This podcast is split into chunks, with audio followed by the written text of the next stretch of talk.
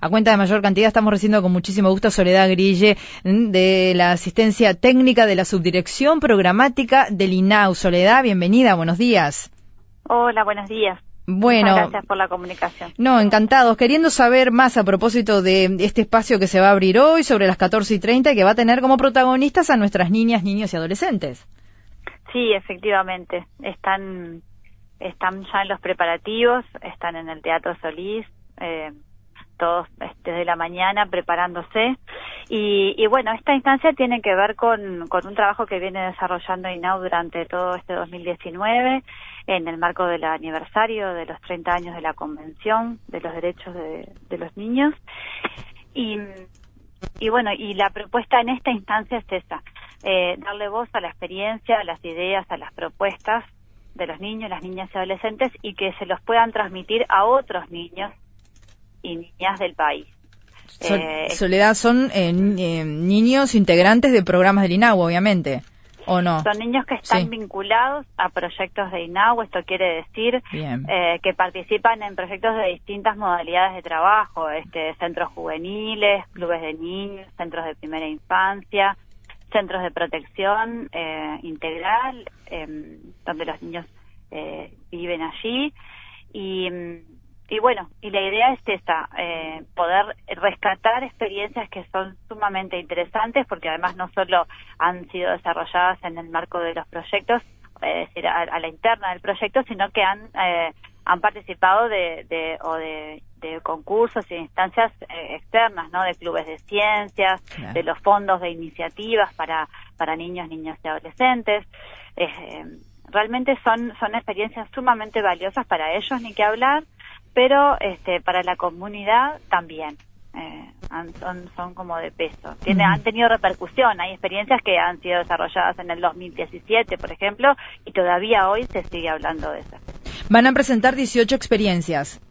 Sí, sí, que tienen, eh, que abarcan todas las franjas etarias, desde primera infancia, que por supuesto los niños no las van a, presentar eh, de forma presencial, van a estar allí en el evento, pero vamos a pasar un, un video de lo que ha sido su experiencia. Em, me, parece interesante, Soledad, porque a veces eh, uno asocia el INAU eh, en algún momento, ¿no? Con problemática, con adolescentes en conflicto con la ley, y sin embargo, cuando uno puede concurrir a espacios como estos que están proponiendo ustedes, se encuentra con otra realidad, con iniciativas, con chiquilines que están participando de programas que precisamente les hace mucho bien y por eso lo quieren compartir con los demás.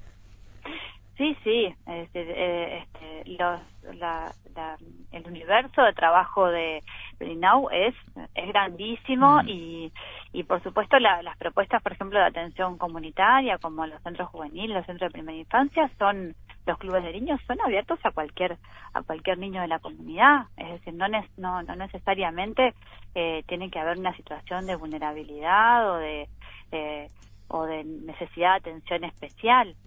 Este, por eso eh, era importante poder eh, rescatar esas experiencias y, bueno, y mostrar la, diversidad de trabajo que se hace. Y en los centros de protección integral, donde los niños viven allí, también la circulación por los centros eh, educativos, por espacios de participación.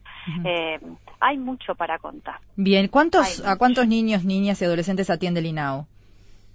Y el INAO atiende a unos 90.000 niños un poco más de 90 niños y adolescentes en todo el país. Bien, y como tú decías, para ir terminando, Soledad, esto forma parte de las celebraciones que hace el INAO de la Convención sobre los Derechos del Niño, ¿verdad? Sí, ha desarrollado este, una diversidad muy grande de actividades a nivel de los territorios, a nivel local, y eh, ha, ha, desarrollado una actividad fuerte en el mes de mayo, como el lanzamiento, que fue la actividad en el Parlamento, donde un grupo de de adolescentes, luego de un trabajo de análisis interesantísimo de la convención, destacaron algunos derechos y este, eh, fueron al Parlamento a transmitirles sus ideas, sus perspectivas, eh, sus reclamos al, sistema político. Y, y bueno, y esta es una segunda instancia donde ahora, bueno, le hablan a otros chiquilines. Bien, ¿esto va a quedar registrado como material audiovisual para compartir con el resto de la población? Sí, esto se va a transmitir en vivo eh, por TV Ciudad Bien. Y, eh, y va a quedar registrado eh, por otros medios. Ahí la gente de comunicación sabe más en detalle. Perfecto. Digo, pensando en que llegue a, todo el país. En, las redes, este, en las redes sociales de INAU también. Sí, sí, va a tener, este, ya está teniendo una repercusión eh, interesantísima y después además eh, todo lo que es eh, la vuelta de los de los niños y de los adolescentes a, su, a, su, a sus localidades también tiene mucha repercusión ahí. Claro. Tienen, ¿no? Son convocados para poder hablar en las radios, en los programas. No, eh, termina todo en el Solís, sigue entonces. No, no termina, esto continúa. Bien. Soledad Grilla, entonces asistencia técnica de la subdirección programática del INAO. Qué título largo, Soledad. Ay, sí, sí. Pero bueno, gracias por tu presencia esta mañana y va a estar preciosa esa fiesta a partir de las 14 y 30 en el Teatro Solís. Bueno, sí, sí, va a estar hermosísima. Ya está haciendo. Ahí va. Gracias, un beso. No, gracias.